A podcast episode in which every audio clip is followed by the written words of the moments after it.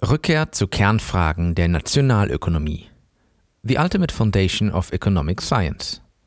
Zitat In establishing epistemology as a theory of knowledge, the philosopher implicitly assumes or asserts that there is in the intellectual effort of man something that remains unchanged, viz. the logical structure of the human mind. Zitat Ende. Ludwig von Mises, 1962, The Ultimate Foundation of Economic Science. 1962 legt Mises sein letztes Buch vor, The Ultimate Foundation of Economic Science, an Essay on Method, übersetzt Die Letztbegründung der Ökonomik, ein methodologischer Essay. Darin wendet er sich noch einmal der zentralen Überlegung zu, die seine wissenschaftlichen Arbeiten prägt, dass die Nationalökonomie keine Erfahrungswissenschaft ist, wie es die Naturwissenschaft ist, sondern dass sie sich widerspruchsfrei nur als eine a priorische Handlungswissenschaft begreifen und betreiben lässt. Mises selbst sieht diese Schrift als Ergänzung und Kommentar zur Erkenntnistheorie der Nationalökonomie. Er will die Defizite des Positivismus aufzeigen und ihn als falsche und unbrauchbare Doktrin in der Nationalökonomie zurückweisen. Seine lebenslange Auseinandersetzung mit den Neopositivisten wurde bereits in Kapitel 1 skizziert. Vor allem will Mises die negativen Folgen aufzeigen, die sich einstellen, wenn die Wirtschaftswissenschaft dem Positivismus folgt. Freiheitsfeindlichen Ideologien und Politiken wird der Boden bereitet. Um Mises Argumentation besser nachzeichnen zu können, erscheint es sinnvoll, sich zunächst mit seiner Kritik am Positivismus, Empirismus und Falsifikationismus zu befassen. Der Positivismus kann als Wissenschaftsdoktrin aufgefasst werden und geht auf Auguste Comte 1798 bis 1857 zurück.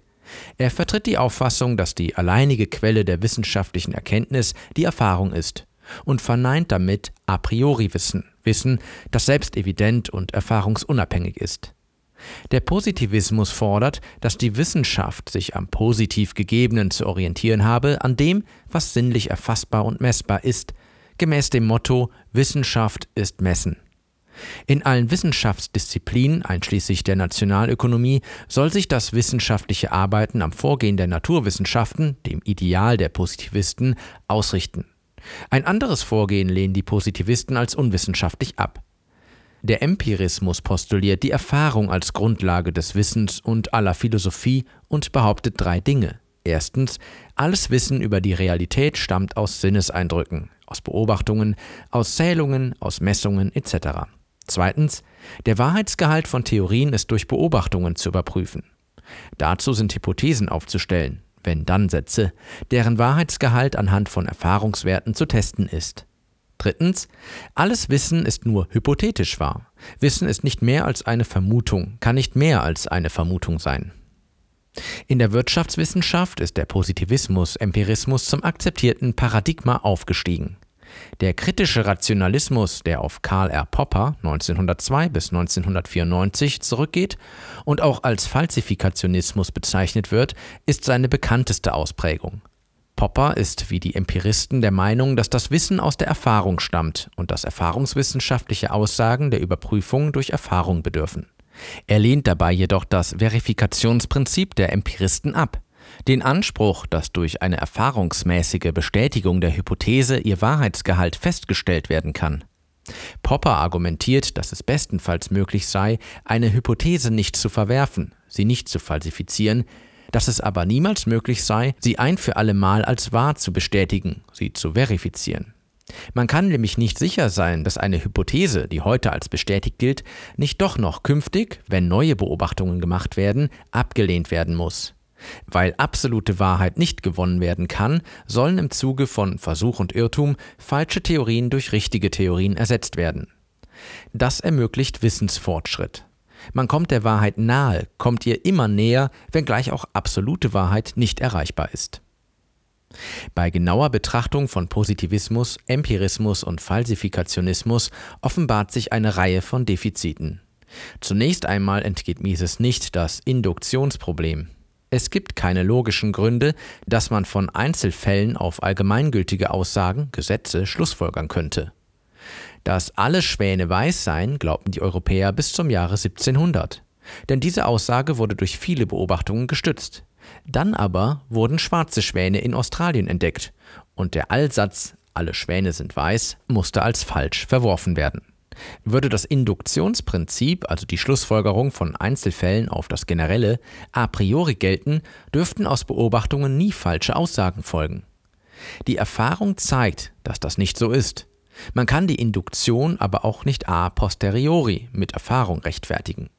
Wenn man zum Beispiel sagt, ich habe im Leben die Induktion immer erfolgreich angewendet, so wird mit dieser Aussage die Gültigkeit der Induktion bereits vorausgesetzt. Man schließt ja aus den bisherigen Erfahrungen auf künftige Anwendungsfälle. Es kommt zu einem Zirkelschluss. Wie man es auch drehen und wenden mag, die Induktion lässt sich als wissenschaftliche Erkenntnismethode nicht rechtfertigen. In den Erfahrungswissenschaften ist es üblich geworden, unzureichendes Wissen von der Wahrheit eine Aussage durch Wahrscheinlichkeiten auszudrücken. Die Idee ist hier, dass man sich der Wahrheit annähere, wenn nur die Wahrscheinlichkeit hoch ist, dass ein bestimmtes Ereignis eintritt, dass also die Wahrscheinlichkeit w gleich 1 mit Wahrheit, die Wahrscheinlichkeit w gleich 0 mit Falschheit gleichzusetzen sei. Doch dieser Gedanke ist logisch falsch. Vielmehr ist zwischen Wahrheit und Wahrscheinlichkeit streng zu unterscheiden. Man erinnere sich an die Allaussage, alle Schwäne sind weiß. Auch wenn bislang nur weiße Schwäne beobachtet wurden, die Wahrscheinlichkeit, dass man weiße Schwäne beobachten konnte, war also w gleich 1, brauchte es nur eine einzige Beobachtung eines schwarzen Schwans, um die induktive Schlussfolgerung, dass es nur weiße Schwäne gibt, als falsch zu entlarven, sodass w gleich 0. Von einer hohen Wahrscheinlichkeit kann man nicht, und das ist eine erkenntnistheoretisch grundsätzliche Schlussfolgerung, auf Wahrheit schließen. Der Positivismus leidet unter weiteren logischen Inkonsistenzen. Man nehme seine Aussage, es müsse eine Einheitswissenschaft geben, dass alle Wissenschaften der wissenschaftlichen Methode der Naturwissenschaft zu folgen hätten und dass alles andere unwissenschaftlich sei. Diese Aussage erweist sich bei genauem Überlegen als widersprüchlich. Wenn man diese Aussage als absolut wahr begreift, muss sie erfahrungsunabhängiges Wissen darstellen. Aber dann steht sie im Widerspruch mit der Aussage des Positivismus, wonach es kein erfahrungsunabhängiges Wissen gibt.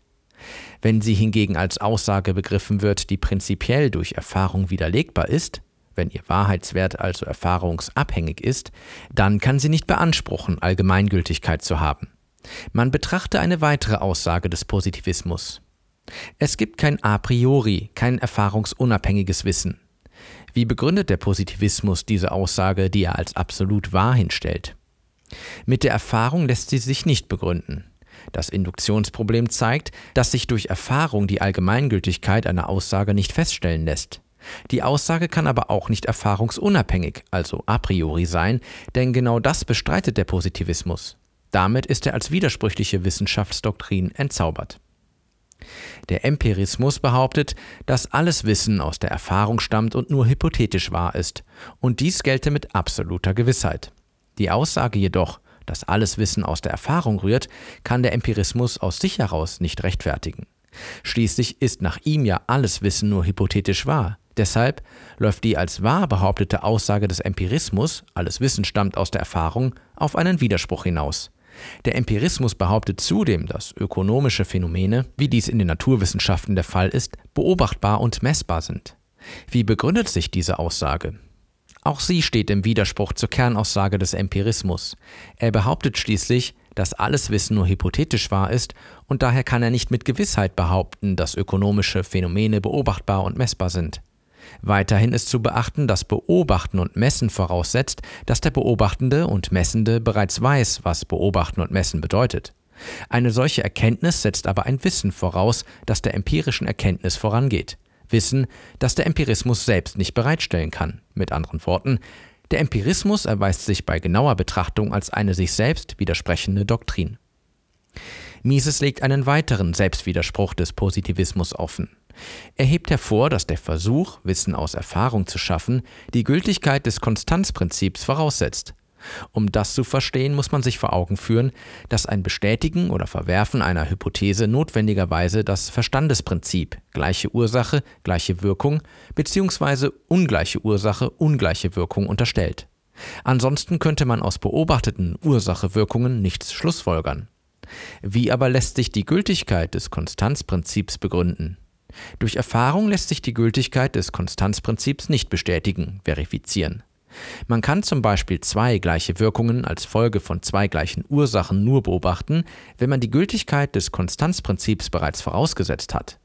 Das Konstanzprinzip lässt sich aber auch nicht verwerfen, falsifizieren. Selbst wenn man auf eine gleiche Wirkung eine ungleiche Wirkung beobachtet, so heißt das nicht, dass man künftig nicht doch noch eine ungleiche Wirkung beobachten kann. Mit anderen Worten, das Konstanzprinzip ist erfahrungsunabhängig. Als Bedingung der Möglichkeit von Erfahrung ist es a priorisch. Die Positivisten verneinen das, aber unterstellen genau das, wenn sie behaupten, wissenschaftliche Erkenntnis lasse sich nur durch Erfahrung schaffen. In der Nationalökonomie führt der Positivismus Empirismus wissenschaftlich ins Nichts. Um das zu illustrieren, nehmen wir folgende Hypothese an. Wenn die Geldmenge erhöht wird, steigen die Preise. Nehmen wir weiter an, diese Hypothese wird anhand von Vergangenheitsdaten getestet und die Tests zeigen, dass das Ansteigen der Geldmenge mit einem Ansteigen der Preise verbunden war. Erweist sich die Hypothese als wahr? Die Antwort lautet Nein. Die Beobachtungen bestätigen zwar die Hypothese, aber das heißt nicht, dass die Hypothese auch künftig bestätigt wird. Es kann ja sein, dass die Preise künftig nicht steigen, wenn die Geldmenge erhöht wird. Was aber, wenn die Hypothese, wenn die Geldmenge erhöht wird, dann steigen die Preise, nicht durch die Beobachtungen bestätigt wurde? Kann sie dann als widerlegt gelten? Die Antwort lautet wiederum Nein. Es kann ja sein, dass künftige Beobachtungen die Hypothese bestätigen.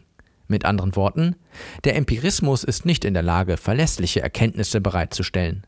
Er führt zu einem erkenntnistheoretischen Skeptizismus. Der naive Empirismus ist mittlerweile ersetzt worden durch den Falsifikationismus, wie er in Poppers kritischem Rationalismus benannt wird. Aus drei Gründen wird der Falsifikationismus als eine gelungene Fortentwicklung gesehen. Erstens, der Falsifikationismus scheint vorsichtig mit dem Wahrheitsbegriff umzugehen, eine Haltung, die sich aus der Einsicht speist, dass der menschliche Geist fehlbar ist und man daher nicht davon ausgehen kann, jemals absolut sichere Erkenntnis erlangen zu können. Zweitens, Popper befreit den Empirismus vom logisch nicht haltbaren Induktionsproblem. Man kann den Wahrheitsgehalt einer Hypothese durch Einzelbeobachten nicht logisch abschließend bestätigen oder verwerfen. Mit anderen Worten, die Verifikation einer Theorie ist nicht möglich.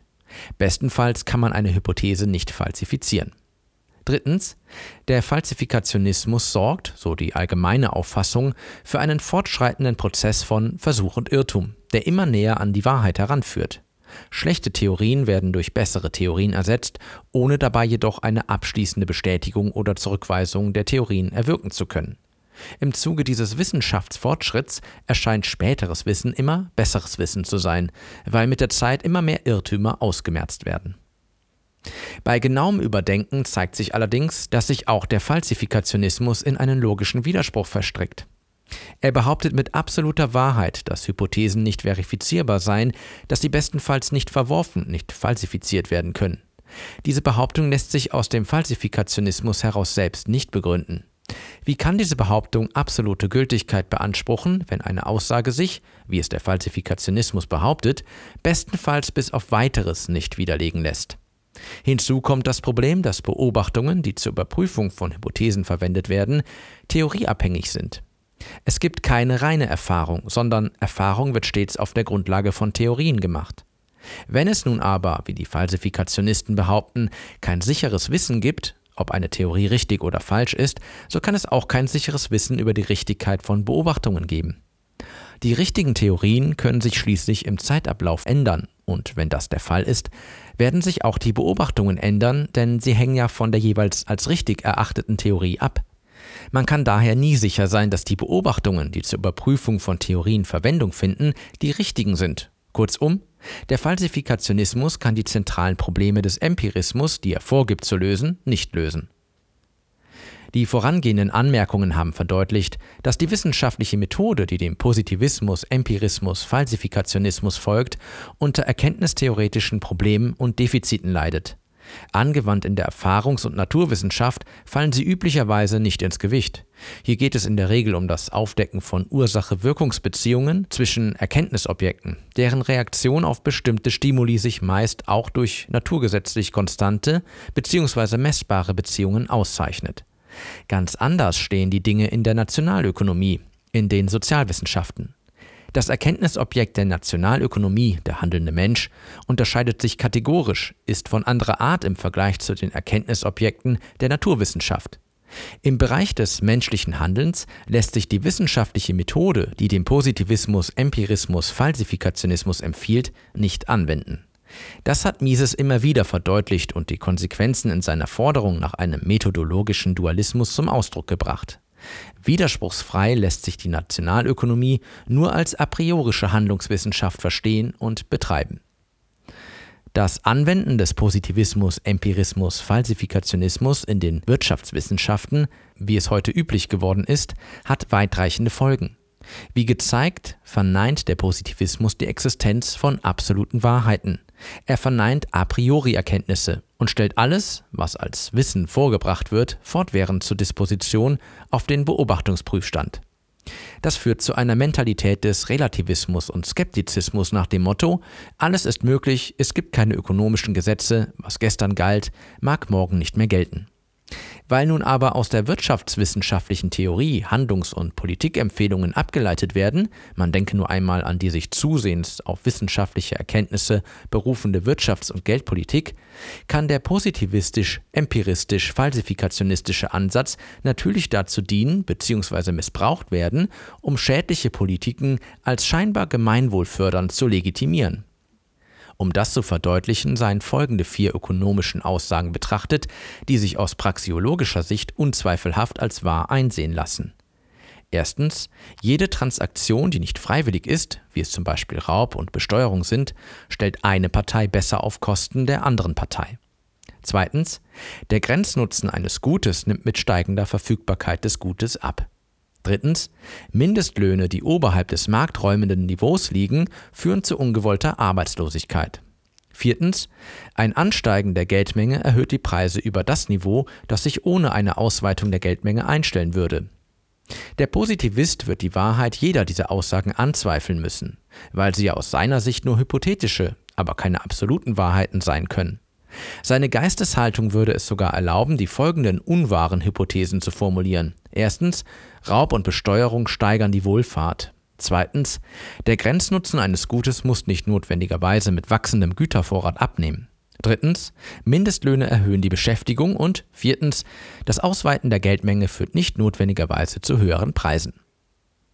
Der Positivist wird argumentieren, dass man den Wahrheitsgehalt der voranstehenden Aussagen nur bestimmen kann, indem man sie in der Praxis ausprobiert. Der Positivismus, der die Existenz von ökonomischen Gesetzmäßigkeiten verneint, befördert damit nicht nur eine Mentalität des Relativismus.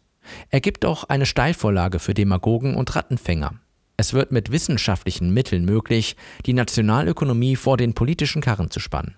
Unter Missachtung ökonomischer Gesetzmäßigkeiten, die es ja im positivistischen Wissenschaftsansatz nicht gibt, lassen sich fortan heilsversprechende Politiken anpreisen und scheinlegitimieren, wie zum Beispiel, dass die Wirtschaft nur wachsen könne, wenn die Geldmenge steigt. Wenn die Versprechungen nur gut genug klingen, wird sich kaum jemand gegen ihre Verwirklichungsversuche sperren wollen. Wer will erreichbare Wohltaten seinen Mitmenschen vorenthalten? Wer will sich den Vorwurf machen lassen, dass er sich dem Neuen verschließen und engstirnig am Althergebrachten festhalten will?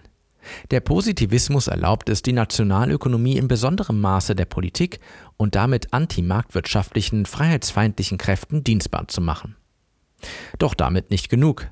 Der Positivismus bietet eine wirkungsvolle Immunisierung, sollten die Politikexperimente, zu denen er ermuntert, in der Praxis scheitern. Wenn sich die versprochenen Ergebnisse der Politik nicht einstellen, wenn zum Beispiel das Ausweiten der Geldmenge das Wirtschaftswachstum nicht wie versprochen belebt hat, wird der Positivist nicht etwa zugestehen, dass die Politikmaßnahme als solche nicht zum erwünschten Ziel führen kann. Er wird vielmehr argumentieren, dass die empfohlene Politik sehr wohl richtig ist, dass sie zum Ziel führt.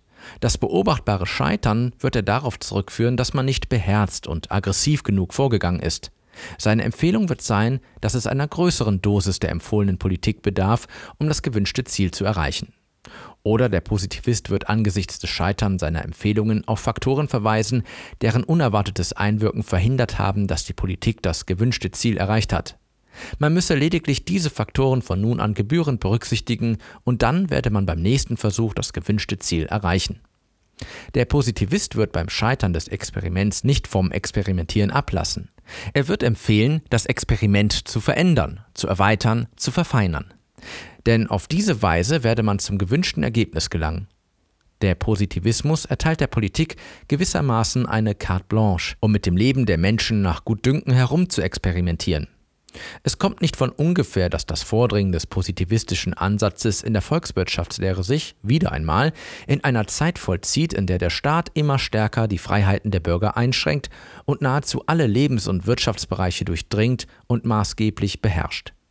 Das ist nur möglich, wenn allgemein die Auffassung vorherrscht, dass nur der Staat, nicht aber der freie Markt für Bildung, Altersvorsorge, Gesundheit, Straßen, Kapitalanlage, Kredit und Geld in angemessener Qualität sorgen kann.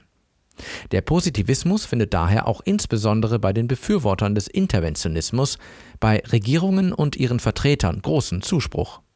Er ist eine wissenschaftliche Methode, die das Anwachsen des Staates zulasten der Freiheiten des Einzelnen begünstigt.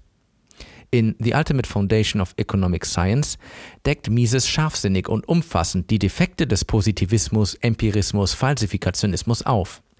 Er benennt eindrücklich die zerstörerischen Konsequenzen, die sich einstellen, wenn die Nationalökonomie der vermeintlich wissenschaftlichen Methode des Positivismus und in seinem Gefolge auch Empirismus und Falsifikationismus nacheifert. Mises weiß, dass das Zurückweisen des Positivismus mit wissenschaftlichen Mitteln unverzichtbar ist, um letztlich eine Theorie der Freiheit zu formulieren und im Wissenschaftsbetrieb durchzusetzen. Der Positivismus ist der scheinwissenschaftliche Wegbereiter des Kollektivismus. Er scheinlegitimiert Politiken, die in die Unfreiheit führen. Die Theorie der Freiheit muss, und das hat Mises erkannt, ihren Ausgangspunkt von der Einsicht nehmen, dass der Mensch handelt. Wenn das aus dem Blick gerät, wenn man sich in den Sozialwissenschaften über die unbestreitbare Einsicht hinwegsetzt, dass der Mensch handelt, haben die Kräfte, die das Individuum unter ihren Willen, unter ihre Willkür bringen wollen, die Oberhand.